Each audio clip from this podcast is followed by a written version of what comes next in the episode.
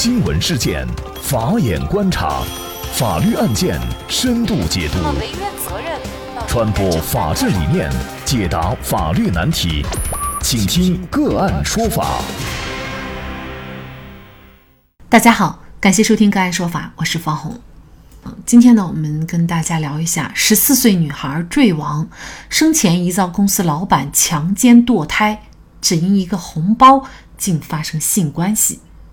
据澎湃新闻报道，受害母亲朱清华告诉记者，施害人邱某在2019年通过 QQ 附近的人功能或者是 QQ 群联系到了女儿朱小小，两人成为网友。熟悉之后，邱某就给朱小小发红包。让他拍自己身体私处照片和视频发给他看。朱清华说，朱小小收了红包，并给对方发了照片和视频。但邱某拿到这些照片和视频之后，就要求朱小小和他见面。女儿最初不愿意，但邱某威胁不见面就会将这些视频和图片发给学校和他的父母，全部公开。朱小小最终和邱某见了面。朱清华称，二零一九年八月二十号前后，邱某带朱小小去酒店开房。邱某一个人去前台开房，让祝小小从后门上楼梯去房间。从这个酒店查到的开房记录显示，九月二十号前后，十月三号，邱某就带祝小小来了这家酒店。朱清华说，他去年九月份注意到过邱某这个人，当时祝小小在医院做阑尾炎手术，手机在朱清华手里，他看到邱某在微信上让祝小小给他发身体视频和照片，他当时气坏了。就以女儿的名义发信息骂了邱某，以后就把他删除拉黑了。但是朱小小当时并不愿意多说这个人的情况。不过朱清华这期间对女儿多了一些留意。二零二零年二月三号，他发现朱小小没有来例假，感觉不对劲儿，就带她到医院检查。医院诊断朱小小已经怀孕十五周。向警方报案以后，朱清华得知邱某后来又把朱小小加回去了。还让他介绍学校里的其他女同学给他认识，朱小小没同意。二月四号，成都市公安局双流区分局正式对此案立案侦查，邱某被警方采取强制措施。二月六号，朱清华带女儿到医院做了引产手术。他说，堕胎时警方前来提取了胎儿的 DNA 样本，确认是邱某的孩子。朱新华称，邱某最初说他不认识朱小小，后来警方调取了开房记录，并且有了检验结果。他又称不知道朱小小当时未成年。医院出具的焦虑自评表的报告单结果为重度焦虑症状，而抑郁症自评表的报告单测量结果为重度抑郁症状。此后，朱小小按照医生嘱咐开始服用抗抑郁药。朱清华说，六月十九号女儿出事前一周，因为在课堂玩手机被老师体罚，心情低落，产生了厌学情绪，以后离校。六月二十三号，女儿在网上找了一份发传单的兼职。朱小小一位发传单的工友说，六月二十八号下午，朱小小接到一个电话后，情绪非常不好，到处打电话叫朋友来喝酒。据当天跟他一起喝酒的伙伴介绍，晚上开始喝酒的时候已经九点过了，喝酒时间很短，十点左右就结束了。他们扶他在那家酒店大厅沙发上休息了一会儿。十一点过后，他打电话让朱小小的父母来接他回家的时候，小小看上去已经清醒很多了。据朱清华介绍，六月二十八号晚上，他和母亲朱小小三人从外面一起回家，一进小区就看到旁边一单元有人坠楼，小区里很多人围观。当时他并没有停留，带着朱小小就直接往家里走。路过坠楼现场的时候，他听到朱小小笑了一声。进家门，祝小小走在前面，朱清华走在后面。朱清华说：“他刚把门关上，就看见祝小小径直朝客厅的窗户走去，踩上凳子，背朝外坐在窗沿上，仰头就倒下去了。”上游新闻记者注意到，今年三月十号，警方对小小被强奸案立案一个多月以后，邱某的账号还发布了定位为西藏拉萨的视频，疑似前往了西藏。七月一号下午六点，双流区公安分局民警在回应家属邱某林是否在押问题时表示，邱某林已经被警方取保候审，并称取保候审也是一种强制性措施，性质是一样的，他们也会有方法限制邱某。邱某是否知道祝小小已经满十四周岁，对于他的定罪量刑会产生怎样的影响？对邱某这种我们看来罪大恶极的犯罪分子，对他采取取保候审又是否合法？未成年女孩为何因为一个红包就能够跟人家开房发生关系？就这相关的问题，今天呢，我们就邀请北京市志诚律师事务所资深律师、北京青少年法律援助与研究中心副主任、北京市未成年人保护工作先进个人于旭坤律师和我们一起来聊一下。于律师您好，你好，大家好。非常感谢于律师。如果他知道或者明知对方已经满十四周岁的话，这对于他的定罪量刑就产生了决定性的作用，很有可能他就不涉嫌到犯罪了。但是如果是他明知对方不满十四周岁，或者是能够推定他明知的话，那么他就要涉嫌这个犯罪。那么邱某呢说他并不知道小小是未满十四周岁，那么他到底知道还是不知道？这个要怎么来判断呢？不满十四周岁呢，不是由他来决定，或者是由他的几个言辞表示就能说他说的是对还是不对的，要根据事实还有相关的法律规定来认定的。事实上，我们就要从小小，包括他的衣着呀，包括他的言行举止啊，还有包括比如他在上几年级呀，这些如果能够推断的话，应该还是不能说他不知道是幼女就是为借口。还是要明知就可以推定认定她为明知是幼女，那么也应该承担相应的责任。其实，在一三年的时候呢，我们最高院、最高检、公安部和司法部四部门发布了一个意见，就是叫《关于依法惩治性侵害未成年人犯罪的意见》。对这里这个明知呢，就有一个明确的规定。我们都说不满十四周岁是幼女，那么先说一个层次，就是不满十二周岁的。只要被害人不满十二周岁，不管你是不是明知，都按你明知是幼女来定罪量刑。第二个层次呢，就是他有可能是已满十二周岁、不满十四周岁的这个未成年被害人，如果通过他的年级呀、学习呀，还有言谈举止啊、生活作息规律呀，能推断的、能观察到的，那么也把你认定为是明知的。那么这个罪名应该是强奸罪，是吗？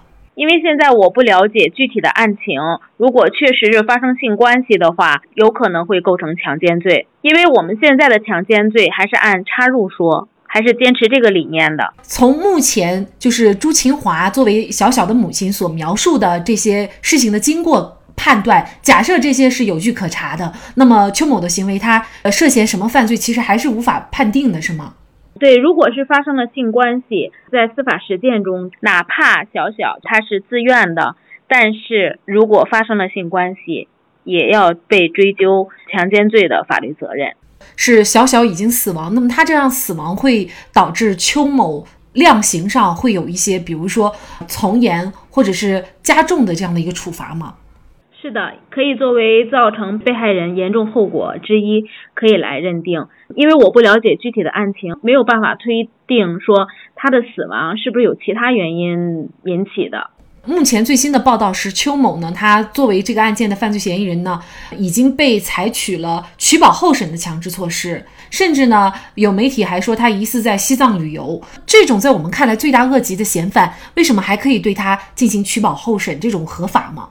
像我们专专门是做未成年人保护的，肯定希望能够最大限度的保护未成年人的权益。但是我们还是要说，从最大的理性来看待这个问题。为什么？因为我们要以事实为依据，以法律为准绳。它的事实是什么样的？法律是怎么规定的？是认定邱某是否承担刑事责任的一个很重要的方面。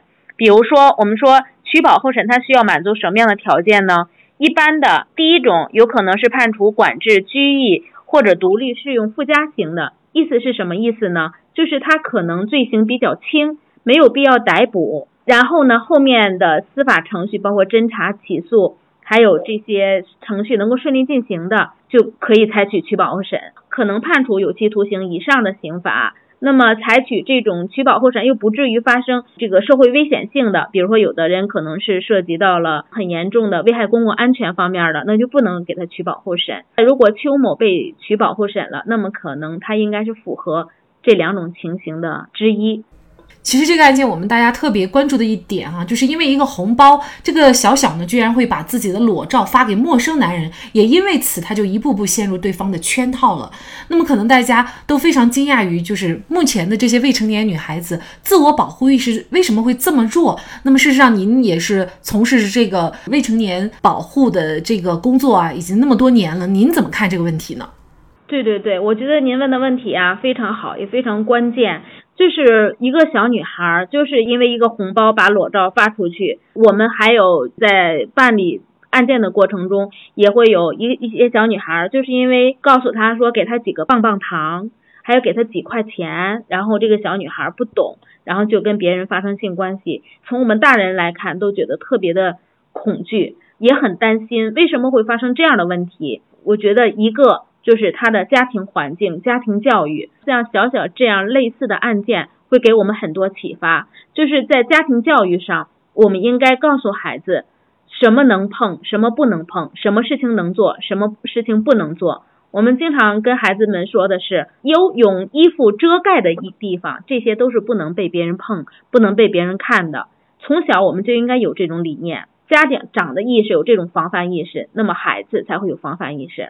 第二个跟孩子接触最多的就是学校的老师。那么现在我们一直提倡的是，在学校里面要开展这种性健康教育，到了青春期阶段呢，也要开展青春期教育。所以我们在学校应该告诉孩子们哪些能做，哪些是不能做的。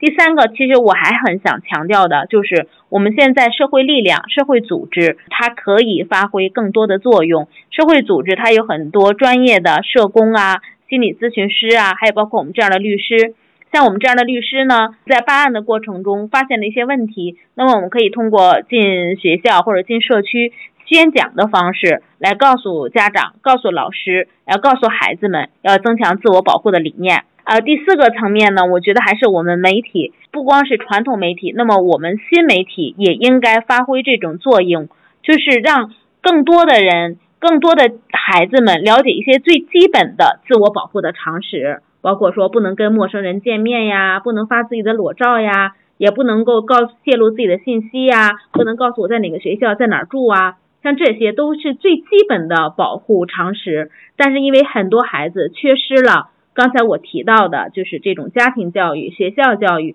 还有社会力量的这种专业人员的参与，还有新闻媒体，他不太关注新闻媒体的报道，缺乏了这种自我保护意识。当然，我们只是谈到了这四个方面，其他的还有更多的可以获取相关资讯的渠道。我们要加强这种孩子的性健康教育、自我保护的意识。如何防止我们的孩子被性侵？如何能够在孩子被性侵后的第一时间知道？这些我们的家长都知道吗？相信很多家长只知其一，不知其二。就拿我自己来说，每次看到这样的新闻，都会提醒自己要再次跟孩子灌输相关方面的知识。那就在昨天晚上，我仍然拿出了一本关于孩子性保护方面的绘本给孩子看。看了以后，我就非常惭愧。这个绘本讲的特别好，有很多知识是我平常没有注意到，这些也要跟宝贝说的，或者说这些内容也有必要跟孩子讲的。那么我看了以后，自己也是又学习了一遍。即便我在孩子才不到一岁的时候，他能听懂话的时候，就跟他强调了相关方面的知识。但是到目前来看，其实我在这方面的教育还是不称职的。所以，我们的家长必须多了解、多学习相关的知识。家长有了防范意识，孩子才会得到更好的保护。好，再一次感谢北京市志诚律师事务所资深律师、北京青少年法律援助与研究中心副主任、北京市未成年人保护工作先进个人于旭坤律师。那么，大家如果想获得我们节目的图文资料，欢迎您关注“个案说法”的微信公众号，在历史消息当中就可以找到这期节目的全部图文资料。那么大家在生活工作当中遇到一些法律问题呢，也欢迎大家向我们进行咨询。您可以添加幺五九七四八二七四六七这部手机号码的微信号，就可以找到我们。他们都非常的资深、专业和负责人。感谢您的收听，我们下期节目再见。